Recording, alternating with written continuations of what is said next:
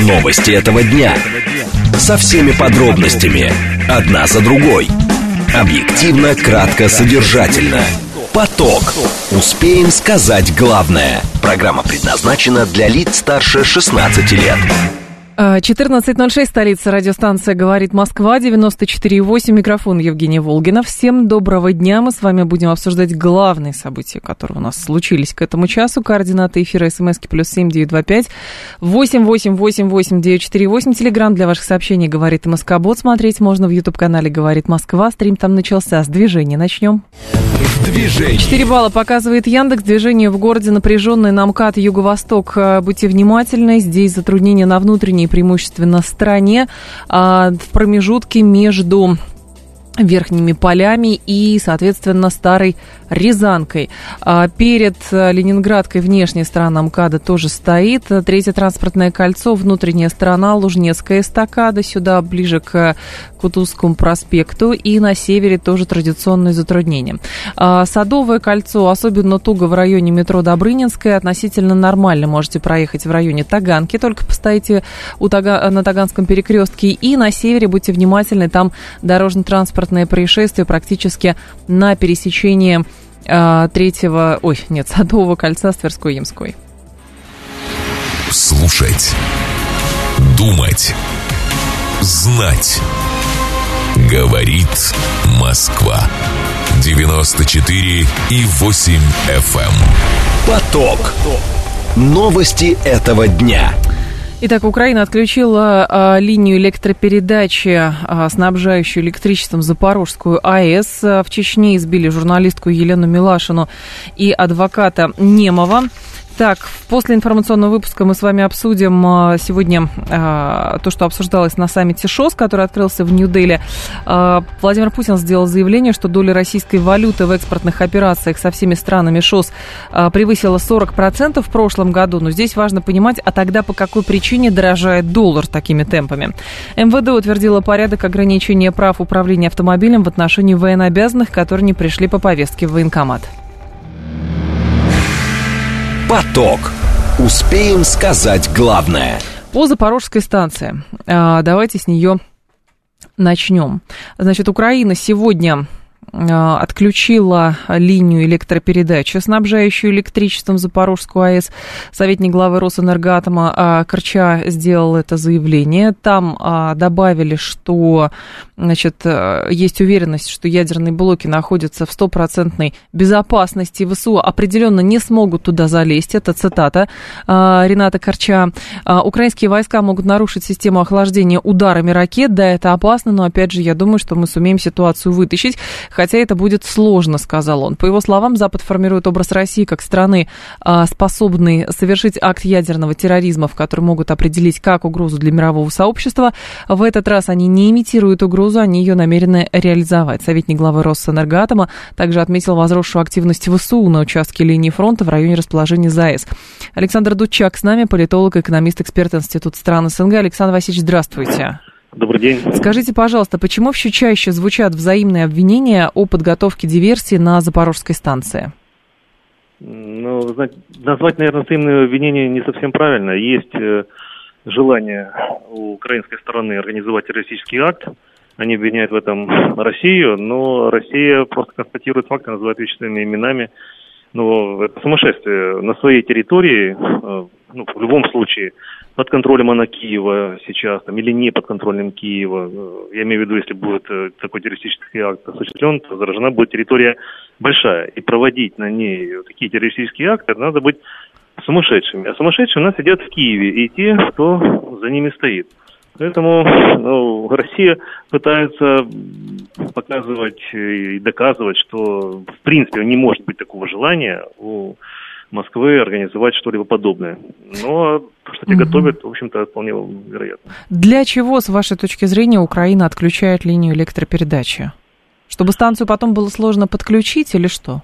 Но это создает проблемы для, с ее функционированием. Это вывод из строя техники, а это может привести э, ну, к непредсказуемым последствиям. В общем-то, это умышленное нанесение вреда объекту, угу. который несет повышенную опасность.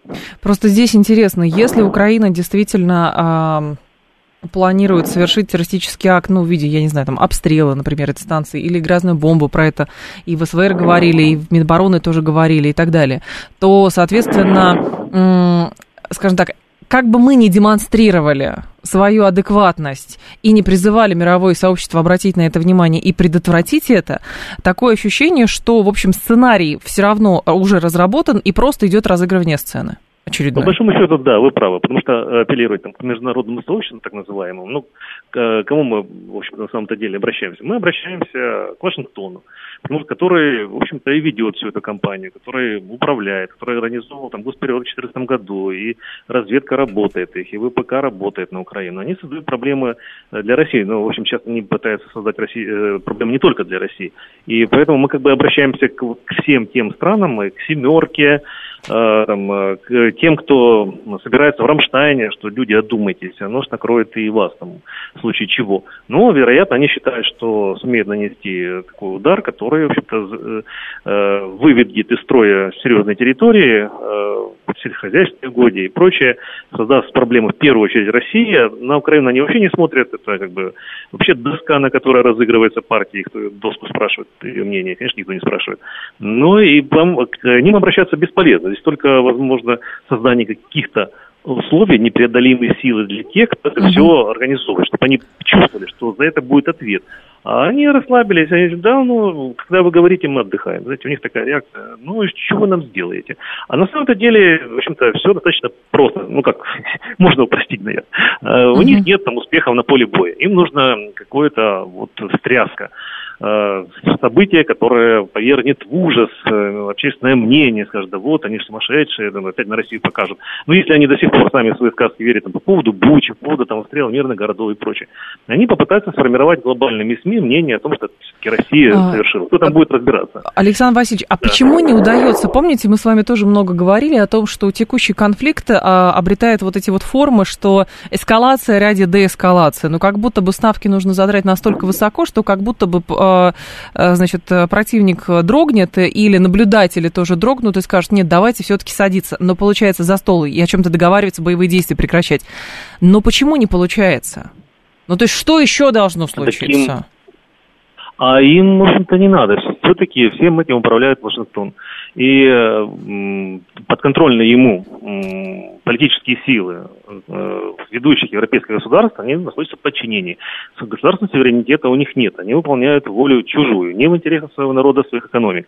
И, в принципе, по большому счету, для Соединенных Штатов даже ядерный небольшой конфликт, они считают, что можно организовать небольшой конфликт на, на европейском континенте. Ну, до них не, не, дойдет, это понятно. Да, да, они, да. А, а потом, да, восстанавливать с помощью какого-то там плана Маршала и его аналогов, можно очень долго, но они выключают вообще Европе... Евросоюз, как своего геополитического там, экономического конкурента, создают проблемы для России.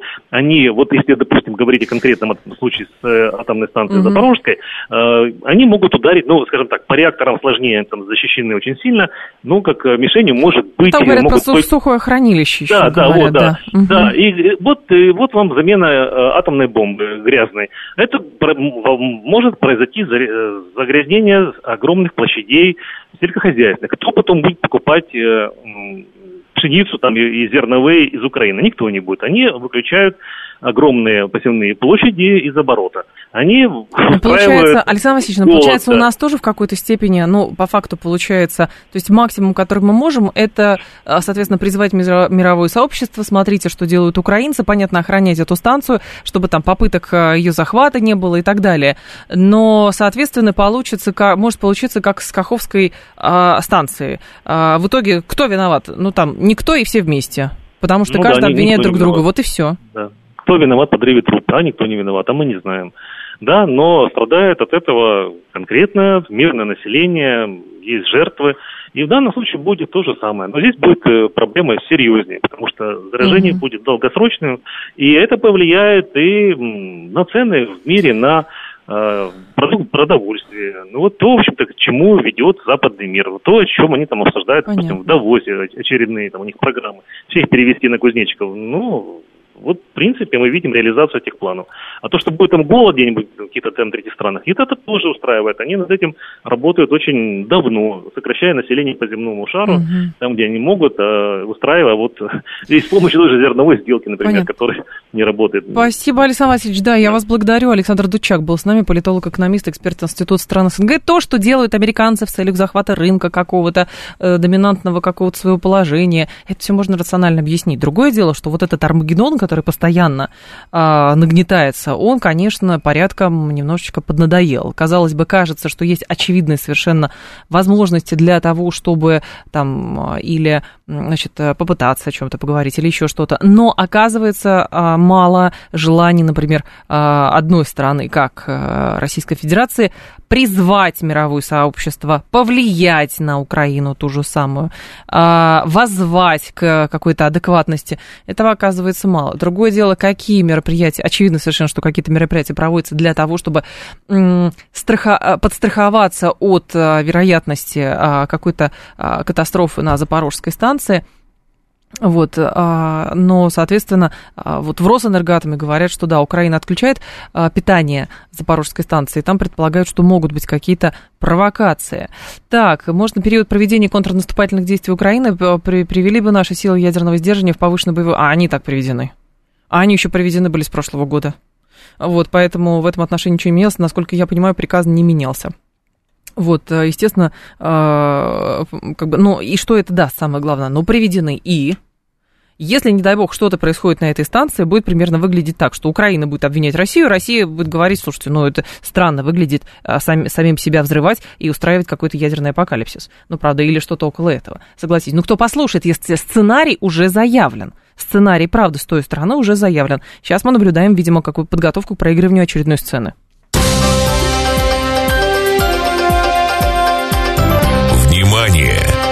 Говорит Москва. 94 и 8 FM. Эм. Поток.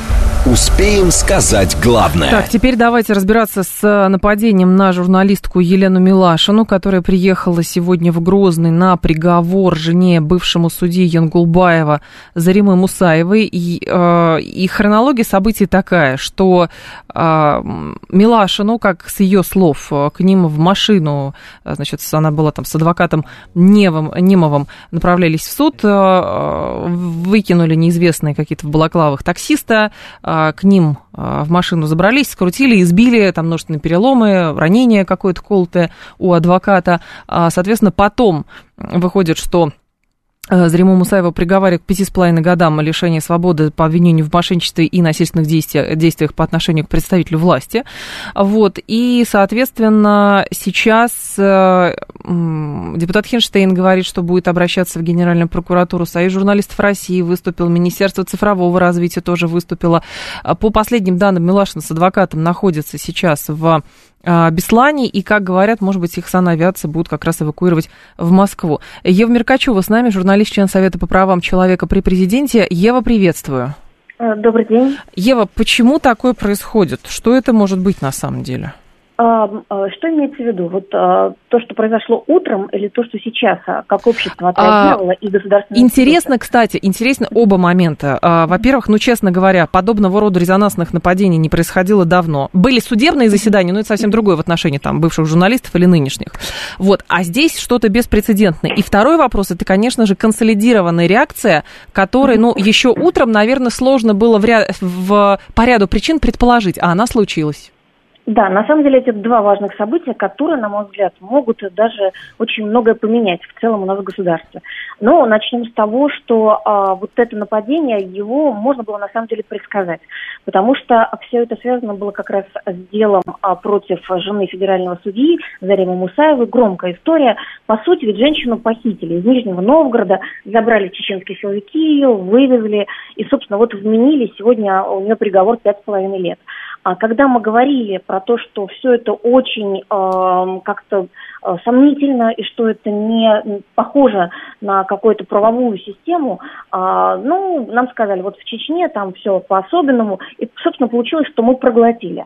Ну, а раз проглотили одну историю женщины, напомню, это женщина, то вот, пожалуйста, вам другая история. И в этой истории опять женщина, теперь уже журналист, которые ломали пальцы, которые пробили голову, которые ставили на колени, ей представляли пистолет к виску, ну и так далее. То есть это, по сути, закономерность. И, как мне кажется, а, и общество, и представители государственных институтов осознали, что сейчас а, все весьма серьезно. И если мы проглотим в очередной раз, то следующий этап может быть гораздо страшнее.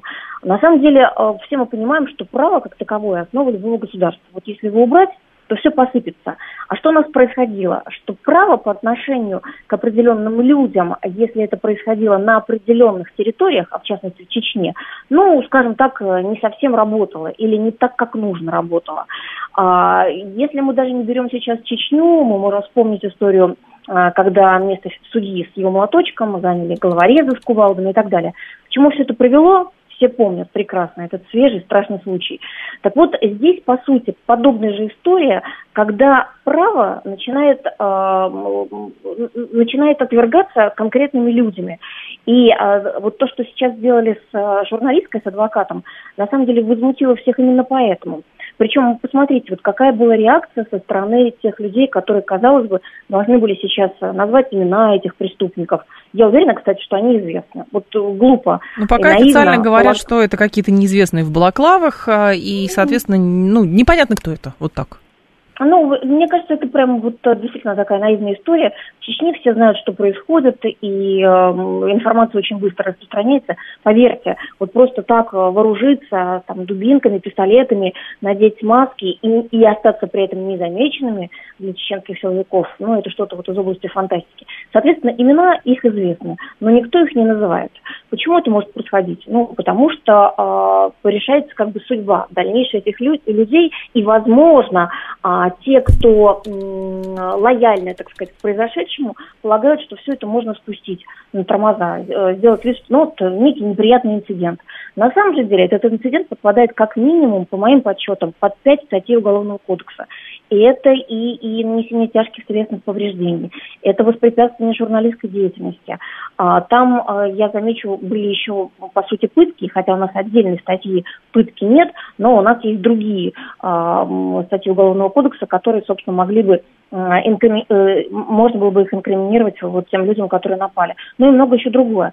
Соответственно, наказание им предусмотрено за все эти преступления достаточно серьезное, и э, должен решаться вопрос об избрании меры пресечения.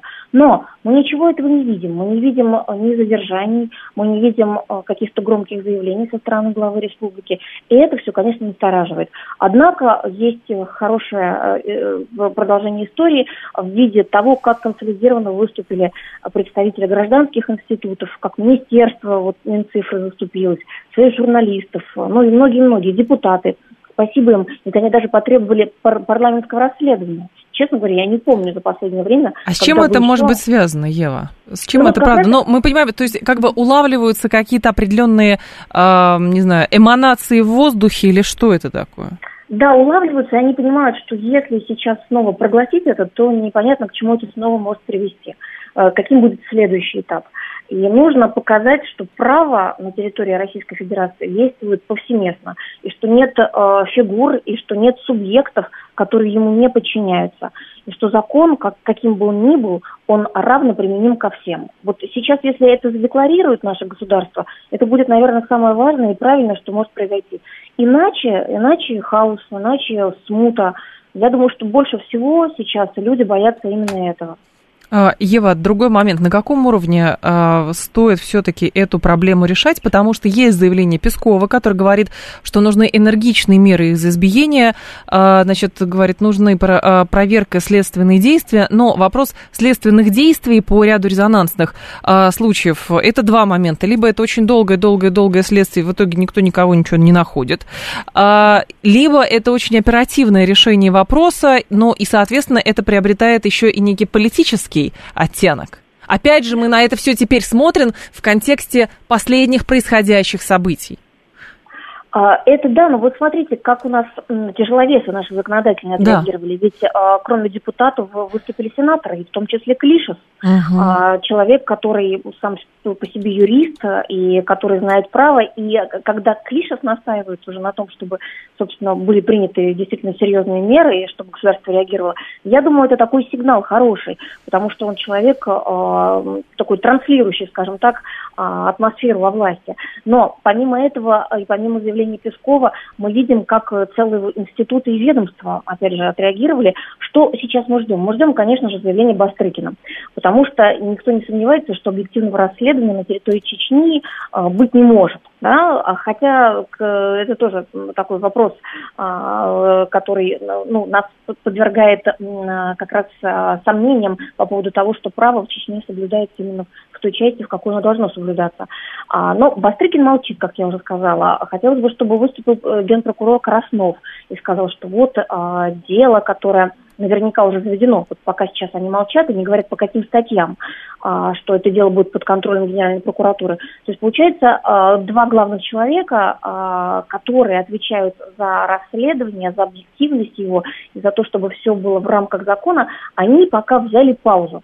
Чем это может быть связано? Ну, наверное, большая политика. Однако после заявления Пескова, опять же, хочется надеяться, что все-таки выступят и Бастрыкин, и Краснов. Ждем. И мне кажется, это как раз предопределит, а, наверное, на будущее все-таки, что у нас важнее, право или же э, неприкосновенность определенных лиц. Но, Ева, но у нас никогда, скажем так, у нас как бы э, сложная система государственного устройства. И про правоприменительную практику мы говорили буквально неделю назад, когда речь шла о том, что там против Пригожина возбудили дело, к вечеру в связи с политическими там всякими э, действиями это дело прекращается. Вот, и, соответственно, это лишний раз показывает, что как бы вот э, есть уголовный кодекс, а есть что-то еще. Но в данном случае почему, э, с вашей точки зрения, действительно государство здесь должно включить полностью всю вот эту машину, именно юридическую машину, э, потому что, ну, а что иначе?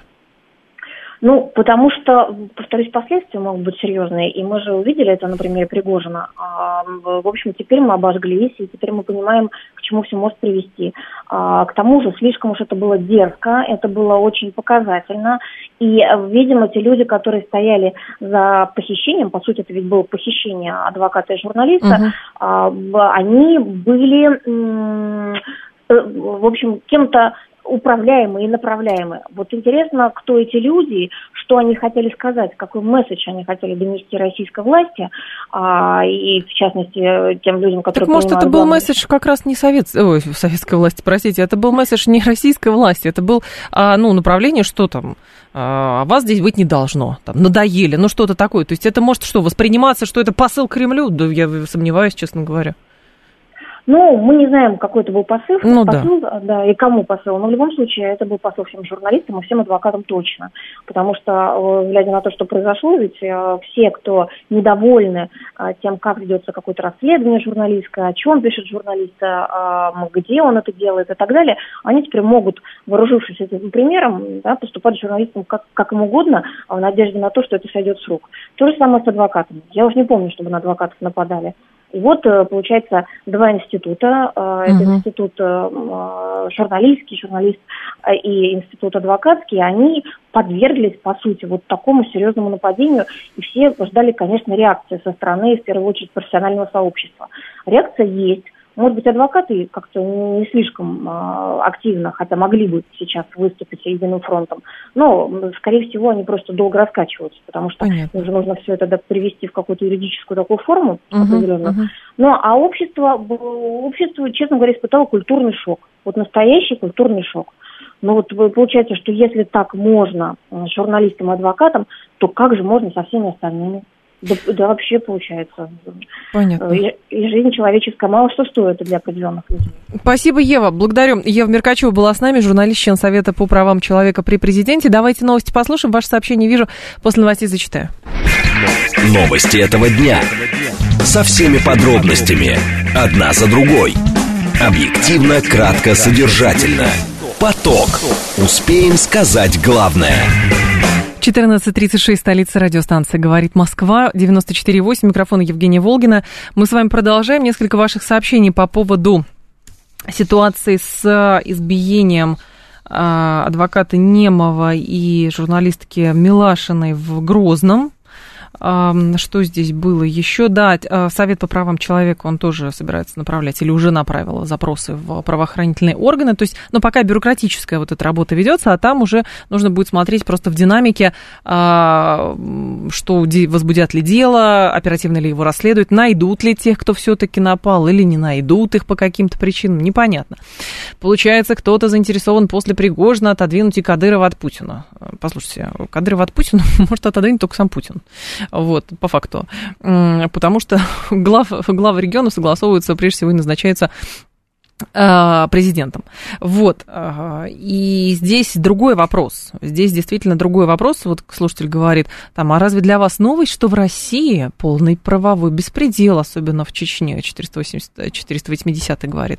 Вы понимаете, как это называется? Перегибы на местах, я таким э, выражением буду использовать. Перегибы на местах, они, конечно, присутствуют. И проблема с правоприменительной практикой, она тоже присутствует. Но здесь вопрос, это не значит, что это должно быть нормой это нормы быть не должно. Вот единственный посыл, который стоит давать, из, анализируя всю эту ситуацию. Потому что если вся эта ситуация будет спускаться на тормозах, ну просто потому что, ну не знаю, говорить, что, ну такая журналистка недостаточно, как это, патриотична, ну вот зачем она туда пошла, ну что еще можно, ну вот там же особое, все свое особое, вот, понимаете, ну мы живем в едином правовом поле, потому что мы одна большая страна. И как раз-таки а, Российская Федерация может демонстрировать остальному миру как раз принципы а, вот этого сосуществования, принципа единства, на чем и держится существование страны, как бы кто ни пытался ее шатать, снаружи, например. Но процессы, которые могут происходить внутри, когда ну, в силу ряда причин, там, ну вот, ну, давайте спишем на то, что, ой, а давайте не найдем. Ну, это будет действительно в какой-то степени означать, что, а, понимаете, и другие дела могут решаться таким же образом. Мы же все возмущались, а, когда появлялись сведения, что готовились, например, какие-то провокации или же а, преступления а, в отношении известных журналистов федерального телевидения. Был такое. Задерживали людей, задерживали. Предлагали назначать им охрану, пред... ну, в смысле, самим журналистам. Предлагали, конечно же. И это единственно возмущает, потому что так нельзя.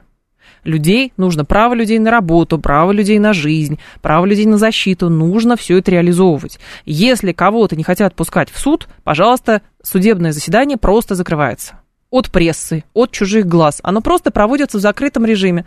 Такое происходит. Но это не значит, что если где-то что-то происходит и приходят те, кто там каким-то людям по каким-то причинам не нравится, это надо э, там обревать наголо. Кстати, это э, как это действие оказывается э, там же Милашину еще обрели, обрели наголо, вот, это действие в целях унижения вот.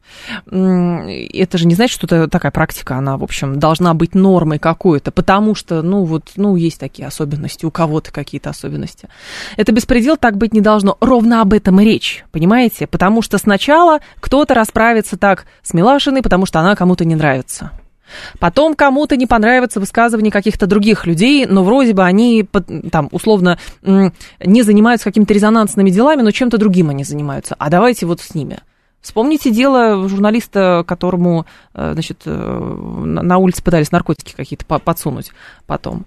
Вот. А, соответственно, тоже было очень много резонанса. А, видимо, тоже кому-то не нравился.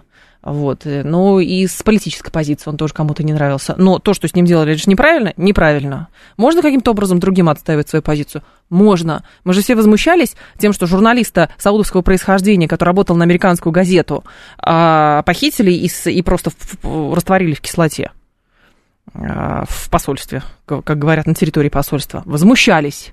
Людей там поймали, исполнителей поймали. Приговорили их, приговорили, по-моему, даже кого-то казнили. Вот, то есть это демонстрация государством, что так делать нельзя. Пожалуйста. Поэтому государство, оно на то и есть. Верховная власть, оно на то и есть. Ну, как-то так. Внимание! Говорит Москва. 94 и 8 FM. Эм. Поток. Успеем сказать главное. А, доля российской валюты в экспортных операциях со всеми странами Шанхайской организации сотрудничества в 2022 году превысила 40%, заявил Владимир Путин в ходе как раз саммита, который а, проводится в Нью-Дели, хотя саммит дистанционный. Вот. И э, здесь возникает тогда вопрос, а по какой причине дорожает доллар, дорожает евро? Последние курсы, там вот еще чуть-чуть, немножечко, и прям психологическая отметка очередная пробьется. Но если у нас растет доля валюты российской в экспортных операциях, доля юаня растет, то что происходит с долларом? Александр Лосев с нами, финансист, член Президиума Совета по внешней оборонной политике. Александр Вячеславович, здравствуйте. Здравствуйте. А почему оказались эти процессы ну, какие-то не, невзаимные? С одной стороны, расчеты в нацвалютах растут, а с другой стороны, внутри э, государства доллар и евро дорожают. Ну, просто потому что вот в нацвалютах растет, поэтому доллар дорожает, или какие-то другие причины? Ну, причин на самом деле три, да. или даже четыре. Первая причина – это дефицит долларов на московской бирже. А ведь э, нам же все время говорили, что курс биржевой. Если предложение долларов ограничено, его почти нет, а спрос есть, то, конечно, все это взлетает в небеса.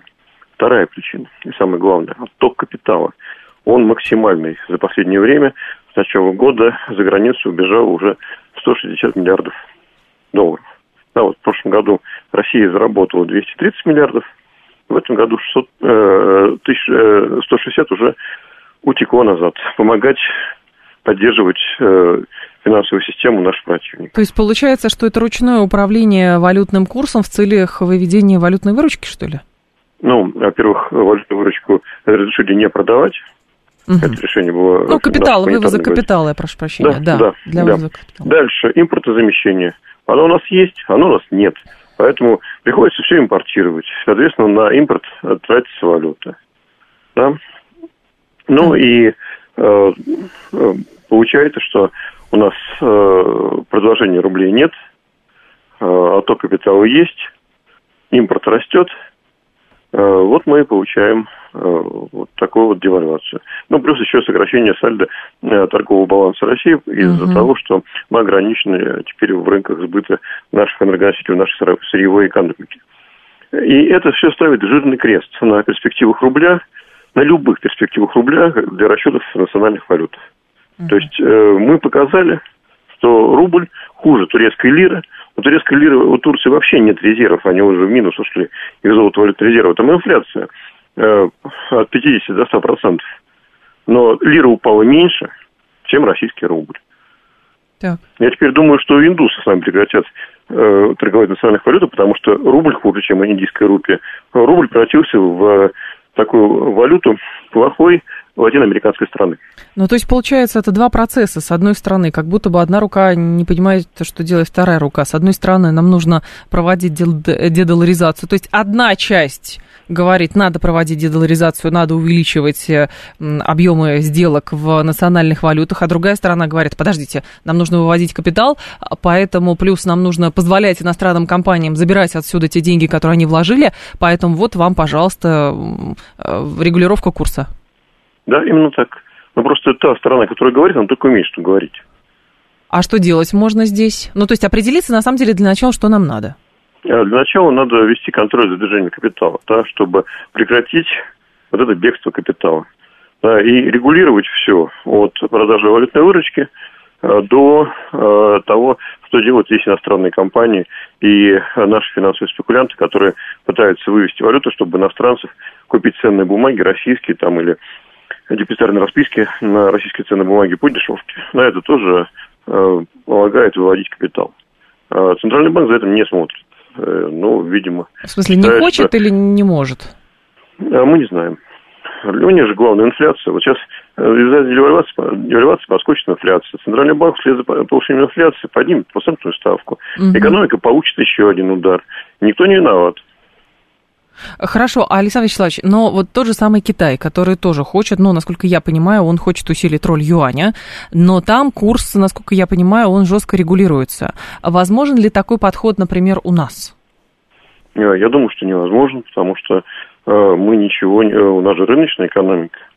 Мы одной рукой воюем, с другой стороны, это же партнеры в Америке, как же можно против них? Угу. Мы по-прежнему соблюдаем все требования МВФ и так далее. А если их не соблюдать, то что можно сделать? На кого ну, ориентироваться? Мы можем стабилизировать рубль, ну, на Китай, ну, понимаете, в Китае за такие вещи расстреливают. За какие именно? Э, за помощь врагу. А, за помощь За коррупцию врагу. и так угу. далее. Так. А у нас орденами награждают, все хорошо. Нас орденами награждают. Но, Александр Вячеславович, здесь же еще другой момент. То есть, может быть, это в какой-то степени прекратится, когда, ну, условно, а, европейцы отсюда уйдут, э, там, западные компании уйдут, им позволят вывести какую-то выручку, или это происходит уже, несмотря на то, что они практически ушли? То есть, это просто какой-то самовоспроизводящийся процесс? Ну, пока наши экспортеры, которые, по сути, ну, опять, знаете, вот проблема нашей экономики какая да. вот, э, что значительная часть национального дохода формировалась в экспортных отраслях и накапливалась в иностранной валюте, то есть, по сути, да. выводилась из страны. Это продолжается. Несмотря на санкции, несмотря на тотальную экономическую войну против России, э, все, кто вот сейчас управляет нашей экономикой, управляет крупнейшими компаниями, экспортерами, они считают, что валюта лучше, чем рубль. Э, мы вот так имеем то, что имеем. Но тогда им директивно нужно просто указать на то, что дол, э, на то, что нужно э, рубль поддерживать. Они на это скажут, ну подождите, вы нас налогами обложили, а пополнение в бюджет хотите, у нас провал по там, ряду экспортных направлений, и, соответственно, вы хотите денег настолько, столько же, сколько было и в мирное время. Мы так не можем, нам нужен тогда слабый рубль, говорят они. Это паразитизм называется, да, потому что слабый рубль был и до войны. Потому что угу. наш центральный банк я напомню, до 15 февраля тратил на покупку, э, покупал по полмиллиарда долларов ежедневно, да, задирая курс туда ближе к 80.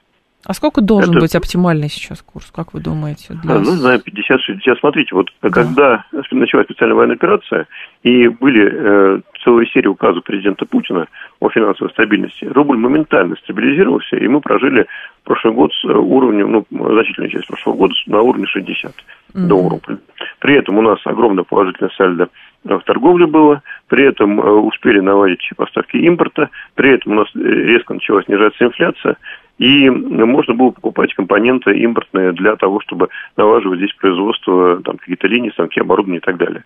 Сейчас вот на э, модернизации производства тоже ставится крест, ну, потому что невозможно будет по таким курсам заводить mm-hmm. какое-то оборудование, даже китайское.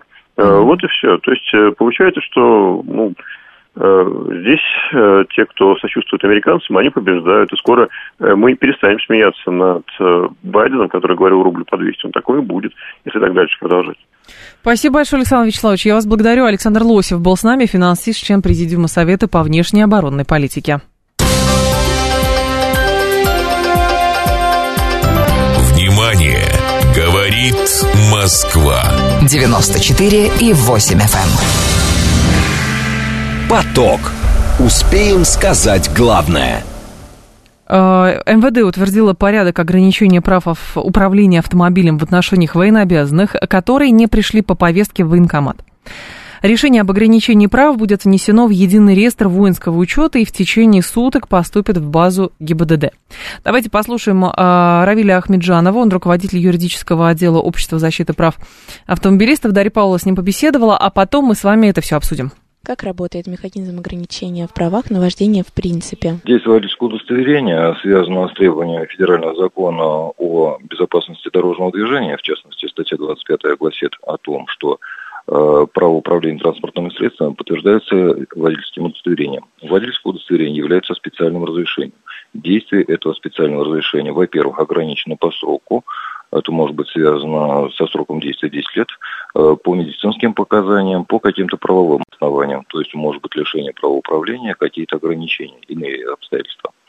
Э, в нашей ситуации возможно применение статьи 20, 67.1 э, Федерального закона об исполнительном производстве, согласно которому пристав при получении информации о неисполнении должником эм, нематериального требования может быть, может э, направить заявление в суд для того, чтобы приостановить действие такого специального разрешения, водительского удостоверения или же права.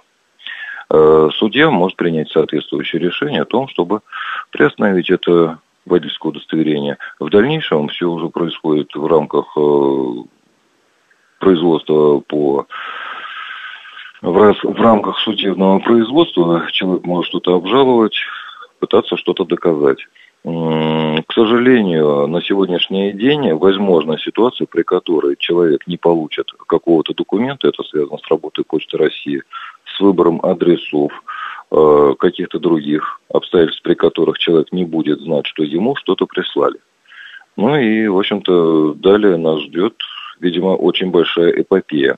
Правильная реализация, если все делать очень правильно, то я думаю, что, во-первых, военкомат направит какую-то повестку гражданину. Сведения о месте жительства гражданина будут получены из МВД, но не ГИБДД, а, из регистрационного подразделения, где регистрируются граждане по месту жительства. Далее, в том случае, если гражданин получил повестку, то, соответственно, он должен быть в течение, должен был в течение 20 дней появиться в военкомате. Э, кроме того, возможно такое извещение через портал госуслуги. Если человек не явился, то тогда сотрудники военкомата могут э, передать сведения о таком неявившем человеке в реестр, из которого сотрудники военкомата могут подчеркнуть сведения и опять-таки по надлежащему адресу, в надлежащем порядке направить сведения о таком должнике, который не явился в военкомат, э, уже в службу судебных приставов, а дальше, как я объяснил. Как восстановить права потом? В первую очередь, необходимо выяснить, должен человек получить это извещение, повестку или не должен. Может быть, он является инвалидом, может быть, в военкомате старые сведения, что-то еще. Может быть, обстоятельства какие-нибудь изменились. Может быть, он в конце концов сидит в тюрьме. Неизвестно. Есть ли у э, военкомата доступ к такой информации? Скорее всего, нет. Далее. Если человек не получил эту, это самое извещение, но однажды к нему сказали, просто на дороге остановили через два года, например, где в 2025 году, и сказали, что у вас э, не действует водительское удостоверение. Он только что узнает. Оказывается, что вследствие перемены места жительства, что-то чего-то еще подобного, он просто не знал о том, что вокруг него происходит. Да, он уже лишен на основании вступившего в законную силу решения суда. Далее он может обращаться в суд с ходатайством о возобновлении процессуальных сроков, обращаться с э, жалобой, либо каким-то иным заявлением, оспаривающим, видимо, судебный акт. Далее необходимо развертывать этот механизм в обратную сторону. Но в каждом конкретном случае придется разбираться отдельно. А, Равиль Ахмеджанов был с нами, руководитель юридического отдела Общества защиты прав автомобилистов. 7373948, телефон прямого эфира. 7373948. А, очень любопытное, конечно, решение, и любопытно будет посмотреть на правоприменительную практику. так, а, это безобразие, гражданство лишать не хотят, просто антинародная политика, говорит Александр. Вы знаете, Александр, я не думаю, что за это будут лишать какого-то гражданства. У нас по Конституции не могут лишить гражданства.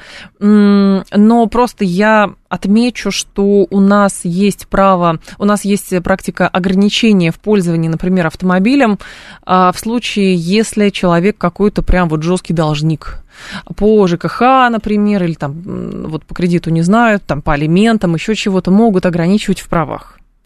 А как на самом деле будут теперь поступать? То есть я думаю, что, ну, хит, хитрости люди найдут много, просто мы увидим какое-нибудь, я не знаю, там, массовое переписывание автомобилей на кого-то, ну, например. И это и так давным-давно существовало, естественно. Был богатый, стал бедным, вот ничего у меня нет, только дали Порш погонять, что-то такое. До ближайшего военкомата не поеду. Особенно интересно, когда просроченное водительское удостоверение продлили на два года, говорит Слава. Продлили просроченные водительские удостоверения, потому что была пандемия коронавируса, и поэтому э, ничего не работало. Поэтому и продлили эти э, удостоверения. 7373948, с вами давайте на эту тему я поговорю. А по поводу того, эта инициатива МВД утвердила порядок ограничения прав управления автомобилем в отношении военнообязанных, которые не пришли в военкомат по повестке. По повестке. А, смысл здесь в чем? Из документа следует, что решение об ограничении вносится в единый реестр воинского учета, затем в течение суток информация об этом поступает в программное обеспечение Федеральной информационной системы ГИБДД. После внесения такого решения в реестр воинского учета, после этого в течение суток решение отображается в информационной системе. В пояснительной записке говорилось, что ограничение будет наступать спустя 20 дней неявки в военкомат со дня, указанного в повестке. Вроде мобилизация закончилась, наши военные эксперты из года в год толждычили, что у нас армия популярна, призывники. Если все так, то зачем вводить такие репрессивные меры? Да мне кажется, это не совсем репрессивная мера. Плюс э, частичная мобилизация закончилась, но а, воинский учет, который собираются реформировать именно вследствие того, что таким образом очень нервным, странным, с а, неразберихой массовой, с какими-то перегибами а, все это производилось в октябре, поэтому решили все это унифицировать. А унифицировать как? А, то есть как заставить, там, сказали, приходи, мы тебя где-то отметим. Человек думает, что я приду, и меня переоденут и сразу отправят э, куда-нибудь эшелоном. Вот, э, поэтому я приходить не буду, говорит он. Говорит, тогда мы тебе в электронную повестку пришлем. Ну, он, там, например, госуслуги удалил, не знаю. А вот, тогда мы тебе не будем, автомобилем не будешь пользоваться. Ну, тогда, видимо, придется прийти, не знаю. А, милитаристы захватили страну, жить стало невозможно. Сергей, у вас какой-то просто апокалипсис в голове. Любая тема у вас жить невозможно, и вы мне из, изо дня в день об этом пишете. Изо дня в день вы пишете, что жить стало невозможно, но, вопреки всему, вы продолжаете жить. Это, кстати, а, показывает, что вы, в общем-то, очень сильный духом человек. Здравствуйте, я слушаю вас. Алло. А, добрый день, Кот Москва. Пожалуйста, Кот Москва. Ну, поддерживаю, и я вообще за любые... А, репрессивные меры? Репрессивно-карательные меры по отлову, значит, уклонистов. Ну, потому что... Любых, как бы, причем? Если вы живете, если вы живете, да, любых, да, и алименщиков в том числе. Пусть они горят в аду где-нибудь. А пусть сначала заплатят алименты, а потом да, делают все, что хотят. Да, касательно, так. как бы, ну, там, а, повесток, ну, слушайте, ну, страна реально как бы в опасности, как бы она там не звучала вот, сейчас по телефону пафосно. Но, ну, это чисто мое мнение, будет еще хуже. Нет, направление вот. повестки просто здесь важно понять, понимаете, а то с ваших слов сейчас люди да, услышат, любые, говорят, ну точно, нас сейчас, значит, заберут. Методы и средства, любые методы и средства. Почему одни как бы воюют, там сидят а, в окопах, а потом сказать, лежат в госпиталях, там, ну, то есть это ну, много тут тягот и лишений, понимаете? Ну да. А другие сидят и рассуждают там дома у телевизора, там, перед телефоном, а, что надо и что не надо. Ты, если здоровый мужик, и тем более, если ты имеешь какой-то там опыт или тем более кадровый военный, ты должен э, прийти и постучаться в военкомат, не говоря уж там про то, чтобы лишний раз узнать, где твоя повестка. Вот, то есть я это говорю не, не просто там голословно, потому что я сам и в прошлом бывший кадровый военный, я приходил и в итоге до Баловича съездил. Поэтому угу. будьте готовы, все еще самое интересное впереди. Спасибо большое. А, так, я, это, сейчас, в нашей стране надо рождаться женщиной, только у них остались права, говорит Руслан Николаевич. Боже мой. Какой пафос, какие слова, какой текст, говорите вы. Вот. Женщинам, а, у женщин остались права, потому что они умеют их отстаивать. Вот. Причем любые. А, поэтому они у них есть. А некоторые еще и сваливают за границу в такой логике закрыть границу уклонистов, лишить паспорта. Ну вы что?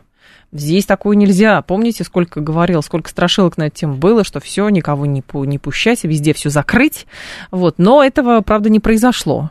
Но другое дело, ограничение в пользовании автомобиля. Здесь, правда, любопытно, конечно, как это будет на дороге работать, потому что, насколько мы знаем, что есть а, организованные рейды, например, а, сотрудников ГИБДД совместно с судебными приставами, когда они машины просто потоково останавливают где-то на дороге и проверяют, уклонист он или не уклонист он. Не от армии, в смысле, а там от выплаты долгов каких-то. Как здесь будет работать? То есть в автоматическом режиме камера будет считывать, что едет уклонист? А, но он скажет, а я там машину передал уже, она у меня просто во временном пользовании, потому что вот дали погонять, а я на друга записал. Вот, и теперь будут выбирать, видимо, друзей, на каких друзей записывать там. А, будет самое интересное, что если какой-нибудь друг получил повестку, пришел в военкомат и отметился, а тот, кто не хочет, говорит, ну давай, на тебя перепишу, а чтобы самому туда не идти. То есть всякие случаи, конечно, возможны, вот, но правоприменительная практика будет любопытная. А, новости мы продолжим.